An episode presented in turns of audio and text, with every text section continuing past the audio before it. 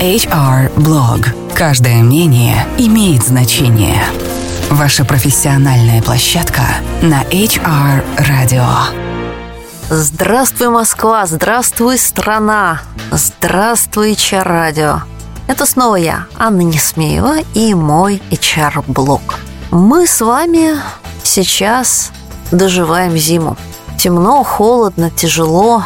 Мы все ждем прихода весны, и все рассчитываем на то, что весной все будет по-другому, весной все будет хорошо. И мы будем с чистыми светлыми лицами смотреть ясными глазами вдаль, и все наладится на скучном языке управления персонала, а мы назвали бы это потребностью в стабилизации психоэмоционального фона и повышении продуктивности деятельности. Поскольку мы тут все-таки с вами больше про работу, то вот про нее-то, про эту самую продуктивность давайте мы с вами и поговорим. Надо сказать, что можно очень долго говорить про то, что люди должны любить свою компанию, что работа должна быть для них э, там, второй семьей, вторым домом, что они должны быть амбассадорами бренда и прочие чудесные истории. Но с экономической точки зрения нам важно, чтобы сотрудник был продуктивным и результативным. Давайте посмотрим, от чего э, зависит продуктивность наших сотрудников и можем ли мы на это повлиять. Как ни странно, продуктивность э, деятельности человека зависит от трех факторов одинаковых, независимо от того, в какой профессиональной области он трудится. По той простой причине, что э, факторы эти носят психологический характер.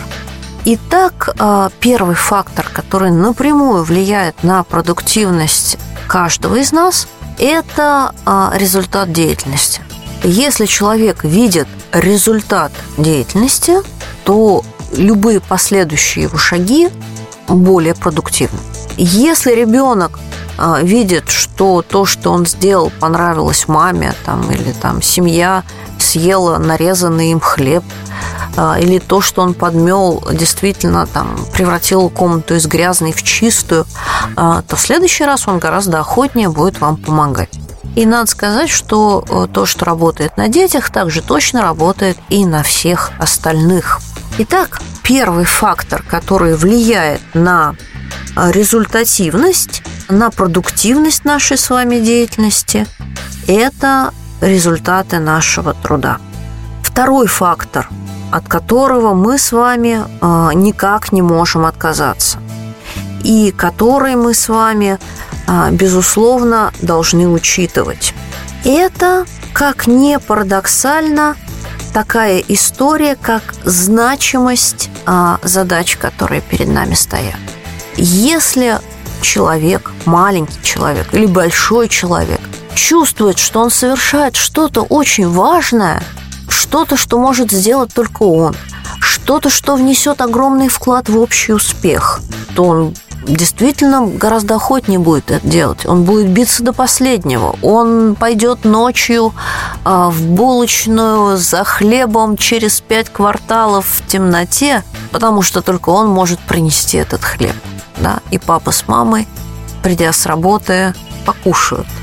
Это мой личный жизненный опыт. Сейчас бы я, наверное, ни за что не побежал бы за этим хлебом, но тогда мне было очень важно, а, чтобы мои родители похвалили меня.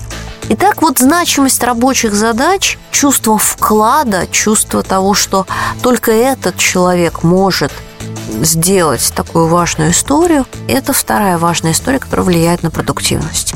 И, наконец, третья, который, может быть, даже больше соответствует приведенный мною пример, это история про оценку, про благоприятный психологический климат и про а, признание заслуг. А, если мы хотим, чтобы наши сотрудники были продуктивными, мы должны хвалить их. И мы должны признавать их вклад, то есть значимость их рабочих задач. И э, мы, безусловно, должны говорить о том, какого прогресса они добились, да, показывать их результаты.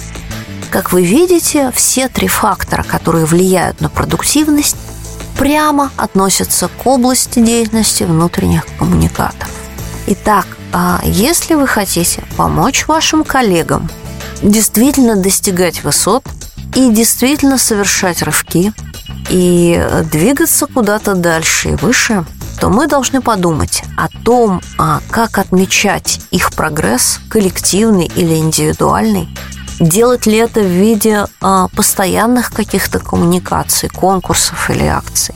О том, как отмечать вклад, и эта история про нематериальную мотивацию, про систему нематериальной мотивации. И вклад нужно отмечать постоянно, а не случайным образом. И, наконец, а, делать это публично, делать это позитивно, делать это без лишнего пафоса, так, чтобы людям было радостно – радостно, когда звучит их фамилия, и радостно за своих друзей, коллег а, и соседей, которые тоже добиваются большего. По-моему, тут есть над чем подумать. Ну что же, на этом у меня сегодня все. Это была я, Анна Несмеева. Ну а мы услышимся через неделю, скоро, уже в наступающей весне. До встречи! Это был HR Blog, ваша профессиональная площадка на HR Radio. Все программы можно скачать на портале hr.media.